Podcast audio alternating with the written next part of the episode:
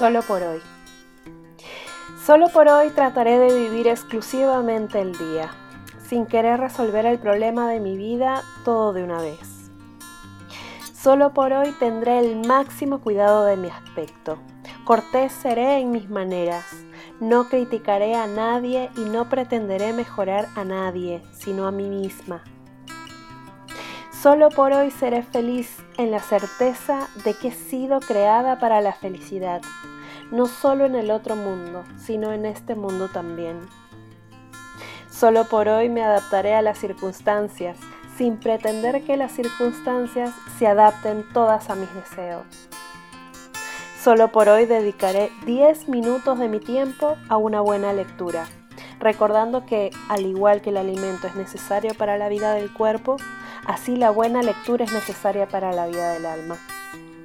Solo por hoy haré por lo menos algo que disfrute verdaderamente hacer. Y si me sintiera culpable por no ser productiva o por hacerlo mal, tomaré un aliento de vida para decir, me lo merezco. Solo por hoy dejaré de regirme a un plan detallado. Quizá no lo cumpliré cabalmente, pero haré lo que pueda dejaré de aferrarme a la prisa y a la indecisión.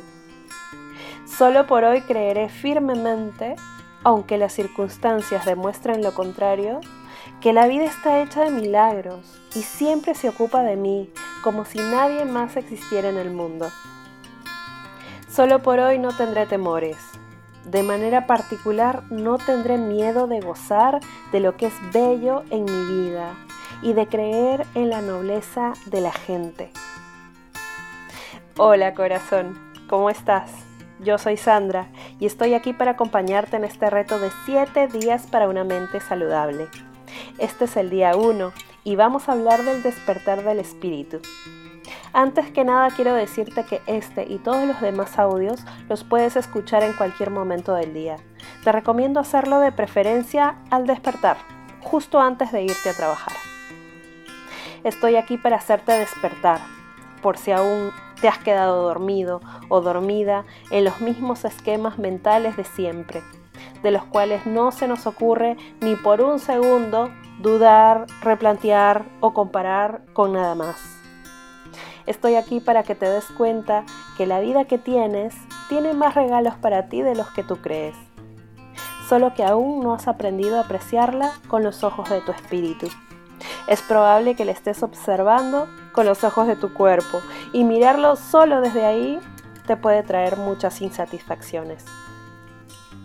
Los conceptos de éxito, felicidad, riqueza, hasta bienestar, son conceptos que ahora están de moda.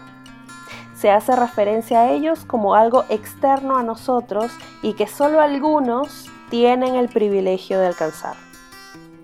Esto nos pone en una mirada bastante limitada sobre las grandes oportunidades que tiene la vida para cada uno de nosotros y también tiene poco conocimiento de lo que son las virtudes humanas en realidad. Nos pasamos la vida queriendo obtener cosas para llenar nuestros vacíos y que más bien nos ponen en un círculo vicioso del cual es complicadísimo salir. Círculo que no nos permite solucionar nada, y nos lleva a repetir continuamente patrones que nos hacen infelices. Vamos dormidos por la vida sin tomar conciencia real del mundo que nos rodea y el propósito mayor que tiene nuestra existencia.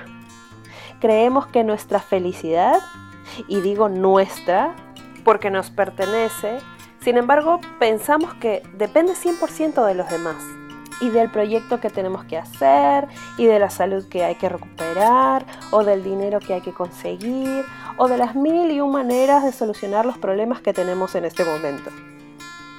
Te propongo algo. ¿Qué tal si a partir de ahora rompemos con el círculo vicioso y comenzamos a pensar diferente? El secreto de una mente saludable está en llenarte de fe en ti. Por ejemplo, si no conseguimos el amor, la amistad, el reconocimiento de esa persona, en vez de condenarme a ser infeliz toda mi vida, me empodero y me digo con certeza, gracias. acabo de darme cuenta que por ahí no es. Y cambio de rumbo, porque sé que me espera algo mejor. Otro ejemplo. Si no tenemos buena salud, tenemos alguna enfermedad o de repente tuvimos un accidente, en vez de quejarme como una víctima de lo que me pasó, me empodero y me digo con amor, por fin, te estoy escuchando, querido cuerpo, y por eso tomo nuevas decisiones que te hagan bien a ti también.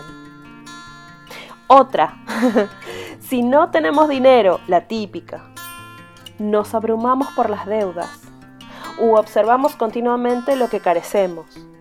Ya, en vez de sentirme menos por eso, me empodero en mí mismo y me digo con esperanza, tengo capacidades suficientes para generar abundancia y prosperidad en mi vida. ¿Sabes cuándo es que nos afectamos más en nuestra salud mental? Cuando nos enfocamos en lo que no tenemos, en vez de lo que sí tenemos. Y esta es la raíz de nuestra infelicidad y de nuestro sufrimiento. Lo que sí tenemos es digno de admiración, de agradecimiento, de completud. Las experiencias negativas no son más que juicios de nuestro propio observador.